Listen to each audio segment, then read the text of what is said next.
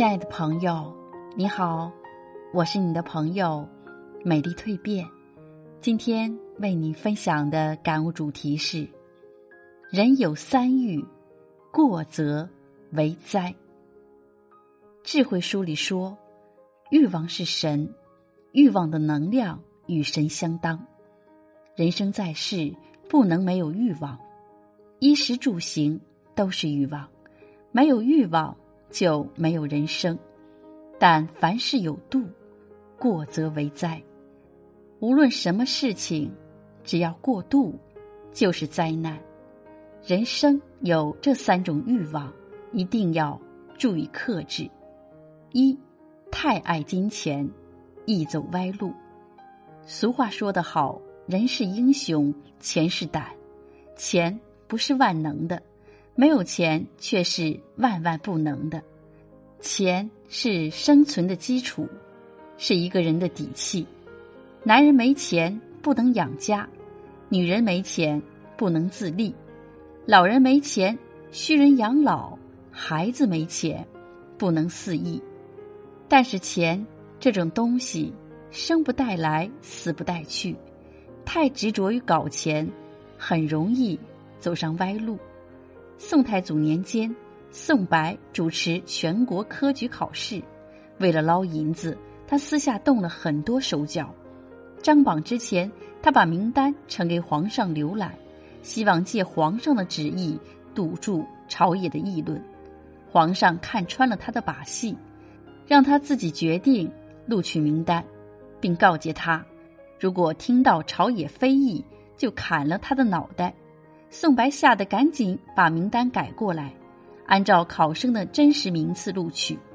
虽然躲过危机，但是这次以后，宋白失去了皇帝的信任，仕途再无寸进。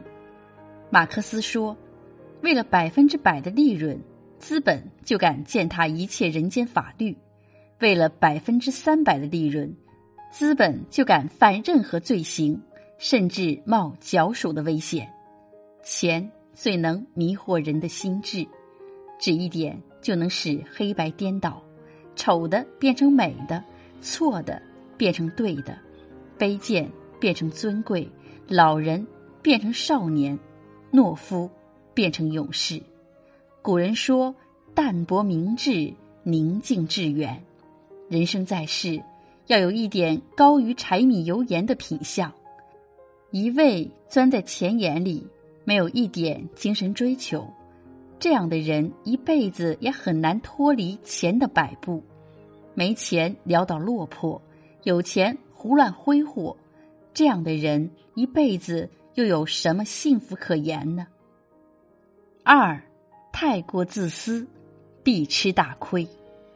俗语云：“人不为己。”天诛地灭，这句话的意思是，一个人要是不能成就自己，上天难以原谅他，而不是要处处自己为先。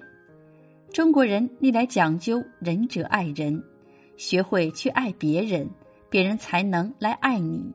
人们彼此温暖，互相帮助，社会才能温暖起来。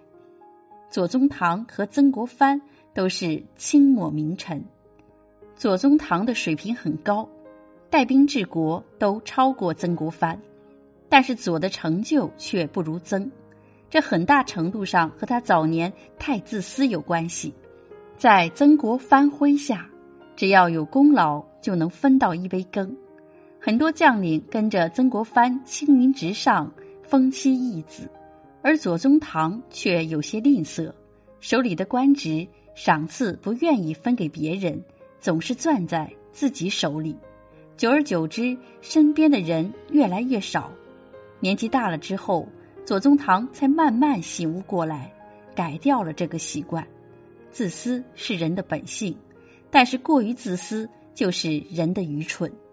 孔子讲：“己欲利而利人，己欲达而达人。”你想自己成就一些事情，就要先帮着别人成就一些事情。一味自私，只能是孤立自己。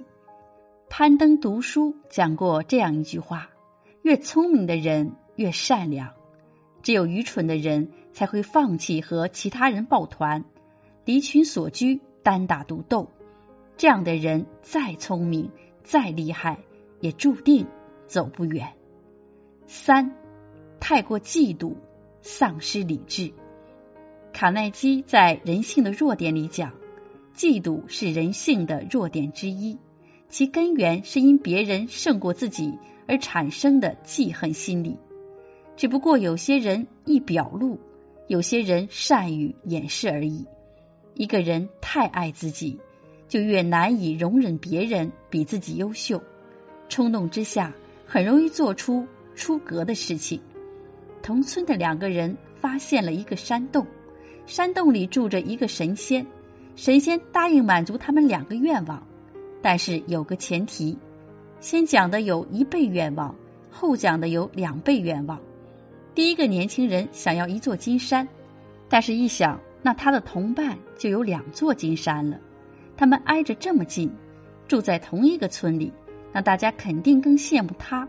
这是他不能允许的，于是他说：“我忙一只眼。”这个人马上忙了一只眼，另一个人立刻忙了两只眼。雨果说：“一个嫉妒的人就是一个贪婪的人，他们不满足自身所拥有的，反而记恨别人拥有的。他们拿别人的幸福惩罚自己，在别人的拥有里寻找自己的痛苦。”蒋勋说。其实每一种嫉妒都是欣赏，只是这种欣赏趋于病态而已。把心胸放宽，为别人的欢喜祝福，这样的人才能在别人的幸福里找到快乐。欲望是火，也是祸，是人进步的动力，也是人犯错的根苗。